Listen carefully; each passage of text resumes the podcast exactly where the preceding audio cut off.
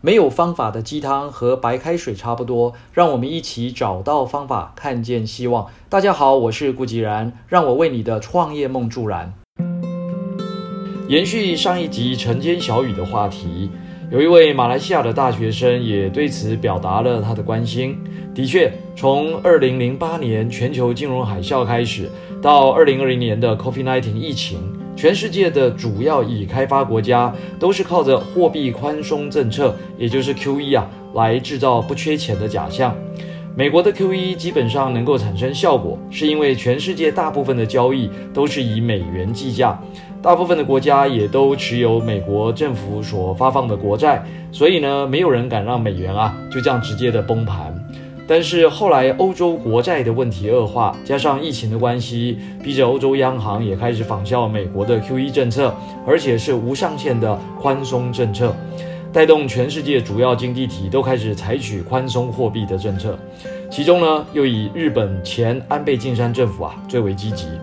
问题是这些主要呃这个宽松货币啊都没有啊像美元所具备的这种角色与影响力，所以呢全部都成了大泡沫。只是暂时还没有破灭，也就是说，目前所有资产的表面价格都是失准的，都是高估的。更直白的讲，因为各类商品及物资的产出没有显著的成长，甚至在疫情期间，许多生产是停顿或减少的，所以台面上呈现出来的价格大多是虚胖的价格。此外，全球人口早已突破了七十亿。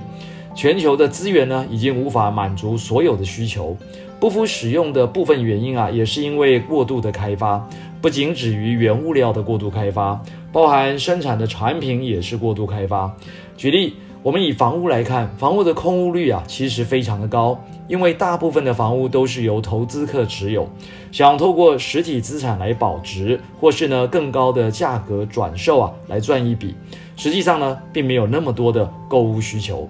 因为价格过高，造成了很多人无力买屋。另一方面，人口的老化也让很多的房屋又再度释出。所以总体来看，就是盖的太多了。这些房屋的价格这么高，等于是把全球大部分的资金都冻结在没有生产力的房屋上面。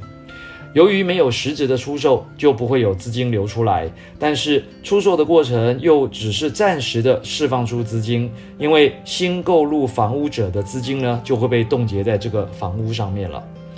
这就有一点像是那种老鼠会的概念。当初啊，在二零零八年的金融海啸，就是噪音于美国房屋市场的这种类似老鼠会的结构。房价不断的垫高，每一次转手就会高一些，最后总有人会被套牢，缴不出房贷，只好认赔的被银行查封。银行查封拍卖呢，又卖不出去，因为已经没有下一只肥老鼠了，银行就会被这些坏账给拖垮。而现在，全世界几个主要经济体加上新兴经济体，也都面对了相同的问题。泡沫什么时候会破灭呢？谁也说不准。一旦发生破灭的状况，会造成全球性的通货膨胀，也就是价格崩盘，货币也会崩盘，也没有人敢随便的消费。金字塔顶层的有钱人啊，发现手中的资金贬值，资产也贬值，消费能力呢也大减。金字塔底端的人更因为手中的资金资产很少，更没有消费能力了。所以全球消费能力停滞后，经济就会大衰退。贸易量会大萎缩，资金流动呢急剧缩小，各国的货币贬值会更快，近乎于崩跌。那黄金在短期内或许会有保值的效果，但很快的，人们就会发现。过去十年的金价之所以会高涨，那是因为新兴工业国家的需求量很大，以及全球性的贸易繁荣的景象所带来的一波成长。一旦全球经济大衰退，这些需求也消失，金价呢就会失去支撑，还是会快速的崩跌，只是会稍微慢一步。